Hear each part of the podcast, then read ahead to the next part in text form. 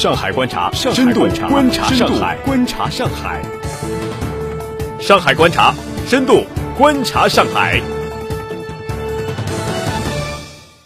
亲爱的各位听众朋友们，欢迎收听今天的上海观察。今天我们来关注医患舆论战的围观心得。作为一名老评论员，我对很多评论者微妙的心态还是有把握的。一种活儿叫巧活儿，就是往公众知识地方的薄弱地方扎上一刀，利用知识视差成功的套利。按理说，《人民日报》在八月十四号发表的一篇大中至正的评论，关于医患纠纷，别轻易下结论，既谴责媒体报道的煽情，又批判了医学界的变大欺客。就算把湖南产妇死在手术室里的事情讲得很正确了，也正因为太正确，反而抹杀了这起事件中许多值得关注的地方。作为一个还算认真的围观者，我为大家提供了一些被掩饰、被忽略的看点。八月十二号，我看到产妇死在手术台上。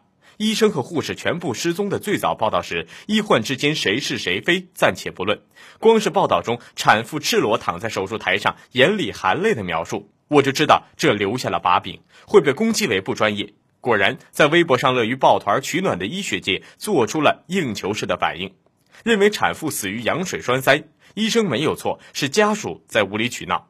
十三号，凤凰网评论者唐伯虎在发表重磅新闻：孕妇凶险，媒体报道更应懂基本的医学常识。一棍子打到了同行身上，指责部分媒体制造话题煽情，达到炒作目的，无端加剧社会的不安，道德上的无耻和无良。文章的主体内容嘛，就是世卫组织说了，羊水栓塞多发的是很凶险的，是要死人的。你们不懂，你们是无理取闹，院方没有错。其实，作为一名老评论员，我对很多评论者微妙的心态还是有把握的。一种活叫巧活，就是往公众知识地方的薄弱地方扎上一刀，利用知识视差成功的套利。这种套利会刷出巨大的存在感，形成对信息的颠覆。而且最方便的是，你不用搞清基本事实的情况，就可以哇啦哇啦说很多正确的话。果然，这一篇文章让舆论耳目一新。不少人导向骂媒体无良不专业，丁香园等医学类网站热情的转载。之前在南京小护士瘫痪门里有不俗表现的丁香园，没有错过这次机会，利用在医学界的人脉，爆出了事件猛料。按十三日丁香园微信的信息称，从十三点诊断羊水栓塞到十七点签字同意切除子宫，死者的亲人一直不同意签字。因为希望将来可以生二胎，最后是他们叫来了媒体，让自己挚爱的亲人暴露在媒体的摄像机下，哭天抢地的对着摄像机控诉，极其丑陋的斜视要价嘴脸，让人一阵阵的恶心。这么一说，是因为死者家属不肯签字，影响了治疗，甚至导致了产妇的死亡吗？而在另一方面，婆婆那句切了子宫的话，意味着再也不能生孩子的截屏被广泛的传播，女权主义者加入乱战，声讨夫家无良。问题是高大上的羊水栓塞的科普，婆媳关系的狗血，跟这件事情有关吗？真要搞清事情的来龙去脉，只要追问几个关键的节点：一是产妇家属是为了保子宫、保二胎而拖延签字，导致产妇死亡的吗？